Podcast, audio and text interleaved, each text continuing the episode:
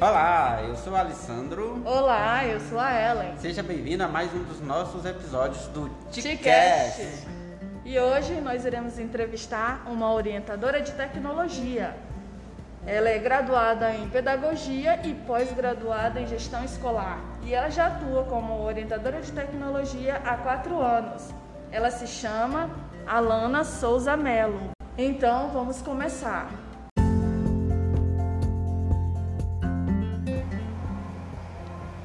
É, boa tarde, Alana. Boa Aqui tarde. vai a primeira pergunta. Como é o trabalho de um orientador de tecnologia? É um trabalho muito dinâmico, o orientador tem que estar antenado com- justo com essa tecnologia, com as ferramentas, conhecer um pouquinho de cada uma, para poder estar trabalhando com os professores no seu local de trabalho, né, que é a escola.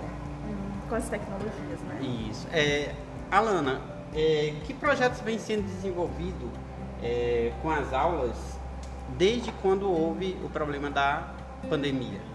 Na minha escola a gente tem um projeto chamado Diva Conectada, onde eu faço formação com os professores das ferramentas tecnológicas para uso pe- pedagógico. Então tudo aquilo que eu aprendo aqui eu repasso para os meus colegas para que eles possam dinamizar suas aulas.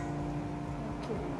É, que análise você faz com relação à valorização das ah, atividades digitais por parte do professor, realizadas na escola antes e atualmente na pandemia? Eu acho que avançou-se muito, sabe? Caminhou bastante. Antes não era uma coisa tão valorizada e hoje a tecnologia ex- exigiu isso dos profissionais, passou a ser uma habilidade. Então todo mundo teve que correr atrás e isso não volta mais, é daqui para Pra frente, frente. para muito mais, ampliar ainda mais. Sim. A gente viu que houve essa dificuldade, que foi Sim. uma, uma mudança totalmente diferente, porque a gente sabe que ninguém estava esperando isso. Não, Aí vem essa preparado. pergunta assim para ti e o que que você percebeu nos professores? Que dificuldade todos tiveram em relação a isso? Qual foram as maiores dificuldades encontradas? A maior dificuldade é justo o desconhecimento das ferramentas tecnológicas.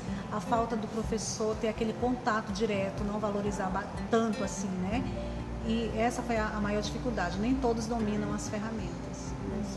E assim, do teu ponto de vista, qual a perspectiva que você tem com relação ao ano de 2021 para o orientador de tecnologia? Eu acho que para o ano de 2021 vai ampliar tudo ainda mais. A gente precisa agregar outros saberes. E o, o laboratório de informática, que antes era um, um canto assim, um tanto esquecido, né?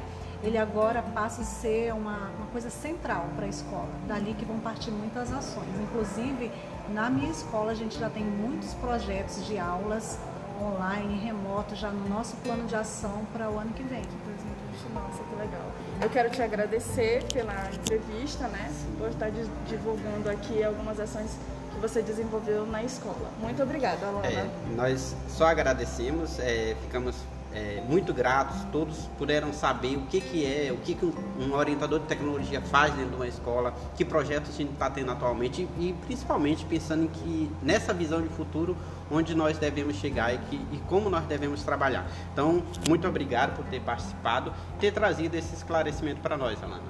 Eu que agradeço de poder mostrar um pouquinho do nosso trabalho para todo o público. Obrigado. E para os nossos ouvintes, aguardem, vão ter próximos episódios. Isso, até o próximo episódio, pessoal. Tchau.